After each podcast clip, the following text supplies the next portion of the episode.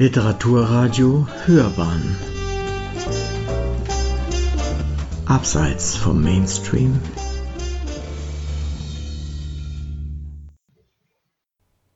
Literaturkritik.de Wenn Frauen erwachen. Johanna Weibrands Untersuchung Der weibliche Aufbruch um 1900 bietet Erhellendes zur Generationalität als Erzählparadigma von Autorinnen der Jahrhundertwende. Eine Rezension von Rolf Löchel. Als die erste Frauenbewegung gegen Ende des 19. Jahrhunderts auch hierzulande erstarkte, schlug sich das in den Erzählungen Novellen und Romanen etlicher Literatinnen nieder.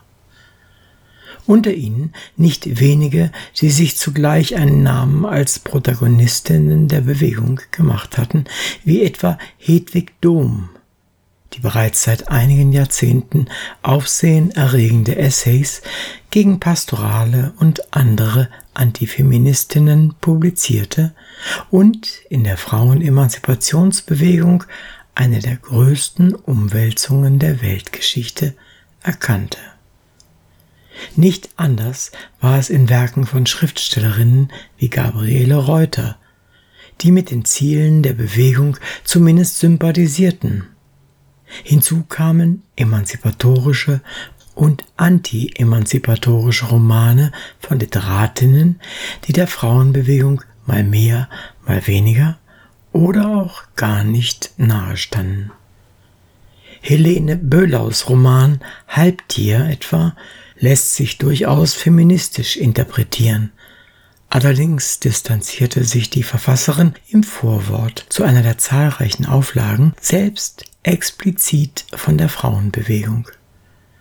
Franziska zu Reventlow rang zwar ihr Leben lang um ein emanzipiertes Leben, das sie weit ab jeglicher Konvention führte und ging mit den Münchner Feministinnen Anita Augsburg und Lida Gustava Heimann zum Baden an die Isar oder besuchte sie zu Hause. In ihren Essays schlug Reventlow jedoch dezidiert antifeministische Töne an. Lou Andreas Salome wiederum wurde von Hedwig Dohm den Antifeministinnen zugeschlagen und dies durchaus mit guten Gründen. All diese Autoren sind auch heute noch nicht vergessen und zumindest einige ihrer Schriften noch immer im Buchhandel erhältlich. Anders liegen die Dinge im Falle von Leonie Meyerhoff die nicht nur in ihrem bedauerlicherweise heute ganz unbekannten Roman Töchter der Zeit die Emanzipationsbestrebungen ihrer Geschlechtsgenossinnen thematisierte. Daher ist es umso begrüßenswerter, dass Johanna Weibrands in ihrer Studie der weibliche Aufbruch um 1900 nicht nur Werke bekannter Autorinnen untersucht, sondern auch Meyerhoffs zu Unrecht vergessenen Roman. Im Zentrum von Weibrands Arbeit steht Generationalität als Erzählparadigma in den literarischen Werken der genannten Schriftstellerinnen ausgehend von der These, dass mit den Imaginationen weiblicher Jugend einerseits generationelle Semantiken im Erzähltext verhandelt werden, das Erzählen als Reflexionsfigur des fiktionalisierten Aufbrechens der Frau andererseits mitstrukturiert wird, arbeitet, arbeitet Weibrands heraus, ob und wie die Autorinnen den Generationsbegriff als Instrument heranziehen, mit dem die eigene lebensweltliche wie literaturhistorische Umbruchssituation als konfliktueller Wechsel von Tradition zu Innovation erfasst werden kann. Dabei versteht sie den gesellschaftlichen Entstehungskontext der Quellentexte nicht nur als Hintergrund, sondern fasst das partikulare Verhältnis zwischen Kontext, Kultur und Macht als ineinander verschränkte Matrix. In den untersuchten Werken findet die identitätsstiftende Funktion der Generation ihren literarischen Ausdruck sowohl in intergenerationellen Auseinandersetzungen zwischen Töchtern und Müttern, wie auch in der intragenerationellen Kommunikation gleichaltriger Frauenfiguren der jüngeren Generation. Nicht selten handelt es sich bei diesen gleichaltrigen Protagonisten um Schwesternpaare, so etwa im Fall von Hedwig Doms Roman Christa Ruland. Leonie Meyerhoffs Töchter der Zeit, Böhlaus Halbtier und Lou Andreas Salomes Ma. An ihrem Beispiel beleuchtet Weibrands wie Autorinnen um 1900 auf das Spiel mit Gegensätzlichkeit und Ähnlichkeit, biologischer Schwesternschaft und ethischer Schwesterlichkeit zurückgreifen, um Fragen nach Möglichkeiten und Hemmnissen weiblicher Identitätsbildung zu thematisieren. Auf welche Weise und mit welchen Mitteln die Schriftstellerinnen den weiblichen Aufbruch zu Beginn der Moderne als Generationenerfahrung darstellen, analysiert Weibrands anhand von Reuters aus Gute Familie und Ilse Frappans Wir Frauen haben kein Vaterland in dem die Protagonistin im Zug ihres Emanzipationsunternehmens in eine fremde Stadt zieht. Am Beispiel von Franziska zu Reventlos, Ellen Ollestierne, Helene Böhlaus Halbtier und an Gabriele Reuters Novelle Gunhild Kersten zeigt die Literaturwissenschaftlerin auf, wie die Literatur von Autorinnen um 1900 den Konflikt um weibliche Subjektwerdung inhaltlich zuspitzt, indem sie die Jugendphase als Lebensabschnitt imaginiert, der für die höheren Töchter nicht länger die Akzeptanz der bestehenden Geschlechtsrollenidentität bedeutet. Im Mittelpunkt der Untersuchung aber steht Hedwig Doms aus den Romanen Schicksale einer Seele, Sibylla Dalmar und Christa Ruland bestehende Trilogie Drei Generationen. Kann Weibrands an ihnen doch paradigmatisch zeigen, wie gerade der spielerische Umgang mit weiblich konnotierten Erzählweisen Brüche und Kontinuitäten weiblichen Erzählens respektive weiblicher Autorschaft evoziert und Doms drei Romane dabei zugleich erstarrte literaturgeschichtliche Traditionslinien unterlaufen. Die Trilogie umfasst eine erzählte Zeit von nicht weniger als 70 Jahren und kann somit ein großes Diskursfeld eröffnen.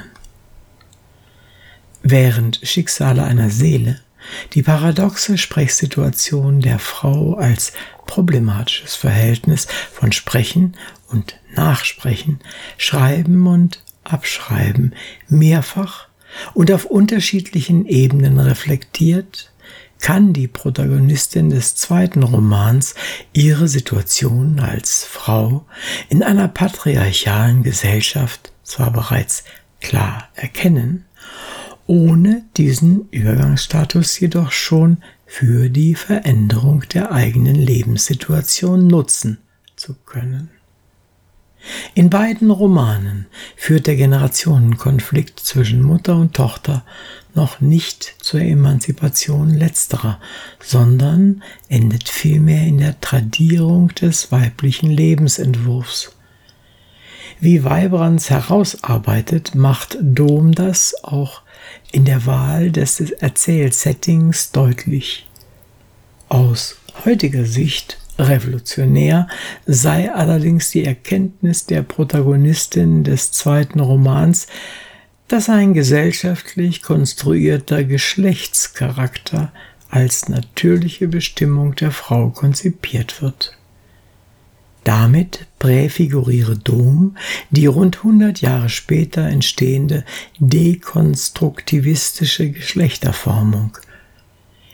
Der die Trilogie abschließende Roman Christa Ruland schließlich inszeniere den weiblichen Aufbruch in die Moderne als generationsspezifische Herausforderung aus weiblicher Perspektive.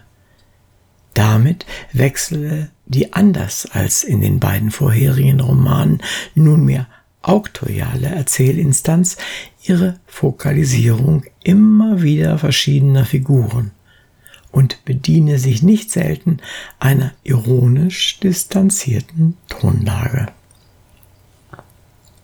zwischengeschaltete Brief- und Tagebuchpassagen, zitierte Aufsätze und eine Vielzahl von intertextuellen Verweisen dynamisieren die Erzählung.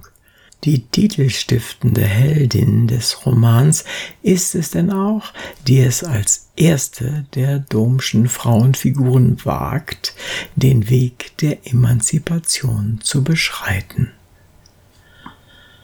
wurde Doms Roman von der Münchner Gesellschaft als Schlüsselroman gelesen, in dem sich mancher und manche wiederzufinden und allzu negativ dargestellt glaubte, zum Beispiel Doms Tochter Hedwig Bringsheim hatte darunter nicht wenig zu leiden, so wird Reventlows Ellen Olestiane noch immer allzu autobiografisch interpretiert. Bei Brands befleißigt sich dieser weit verbreiteten und letztlich misogynen Lesart der Werke von Schriftstellerinnen keineswegs. Auch missversteht sie den Erstling der Autoren nicht als Zeugnis einer Selbstrechtfertigung und Selbststilisierung Reventlos oder gar als deren Versuch, den eigenen unkonventionellen Lebensweg zu legitimieren. Vielmehr interpretiert sie den Entwicklungsweg der Titelheldin als intergenerationell ausgefochtenen Kampf um Selbstbestimmung, bei dem es sich um eine Strategie der Schriftstellerin handle, mit der sie wesentliche antibürgerliche Markenzeichen konstruiert. Ein Vergleich mit Doms Roman lässt zudem einen gravierenden Unterschied im Verständnis weiblicher Emanzipation der beiden Schriftstellerinnen erkennen. Während Doms Trilogie die Frauenfeindlichkeit der geforderten Rückbesinnung der Frau auf ihre biologische Reproduktionsfähigkeit als der originär weiblichen Schaffenskraft erkennt und kritisiert, präsentiert Reventlow alleinerziehende Mutterschaft als eigenwilligen Emanzipationsentwurf. Nicht zu Unrecht moniert Weibrands Reventlows durchaus negative Haltung, die offen lasse, wie die alleinerziehende Mutterschaft finanziert werden soll. Einen eigenen Abschnitt widmet die Literaturwissenschaftlerin den fiktionalisierten Aufbrüchen der jungen Frauengeneration in der Kunst um 1900. Ellen Olestiane, Halbtier und Gunhild Kersten stellen hier das Quellenmaterial. An ihnen geht Weibrands zunächst der Frage nach, welche Anlässe die Texte kreieren, um das kreative Ausdrucksbegehren der Protagonistinnen auszulösen. Anschließend nimmt sie das Dilemma weiblichen Kunstschaffens in den Blick, das von Reventlow, Böhlau und Reuter anhand einer Malerin, einer Bildhauerin und einer Sängerin thematisiert wird. Zuletzt geht die Autorin dem emanzipativen Moment der Künstlerinnen-Texte nach und kommt zu dem Schluss, dass die Figurationen der drei Künstlerinnen eine enorme Sprengkraft entwickeln. Anhand der von ihr beleuchteten Werke wirft Weibrands einen in vielfacher Hinsicht erhellenden Blick auf die Rolle der Generationalität in Romanen über zeitgenössische Emanzipationsbestrebung von Autorinnen der vorletzten Jahrhundertwende. Zugleich zeugt ihre Untersuchung von einer eingehenden Kenntnis der einschlägigen Sekundärliteratur Was zu monieren bleibt, sind einige eher marginale Punkte inhaltlicher wie formaler Art. Ihre Feststellung, dass im 19. Jahrhundert für bürgerliche Männer und Frauen weiterhin Ehe, Familie und Elternschaft als Lebensziel gelten, lässt etwa den entscheidenden Unterschied außer Acht, dass Männer durchaus noch andere Lebensziele zugestanden wurden. Merkt sie später doch selbst an, dass sich Männer ab 1800 immer mehr mit ihrem Beruf identifizieren. Otto Weininger als heute stark umstrittenen österreichischen Philosophen vorzustellen, ist zumindest irreführend, wenn nicht verharmlosend.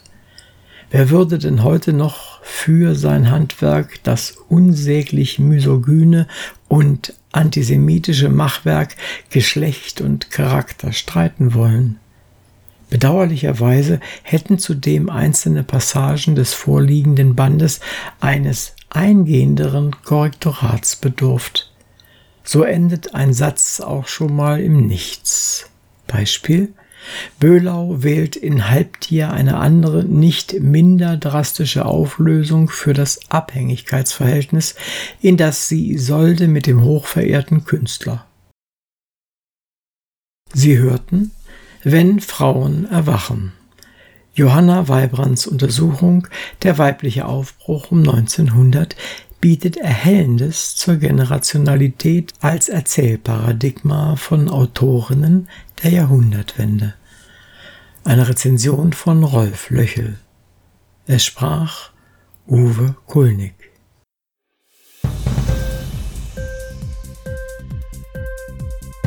Hat dir die Sendung gefallen? Literatur pur, ja, das sind wir natürlich auch als Podcast. Hier kannst du unsere Podcasts hören. Anchor, Spotify, Apple Podcasts, iTunes, Google Podcasts, Radio.de und viele andere mehr.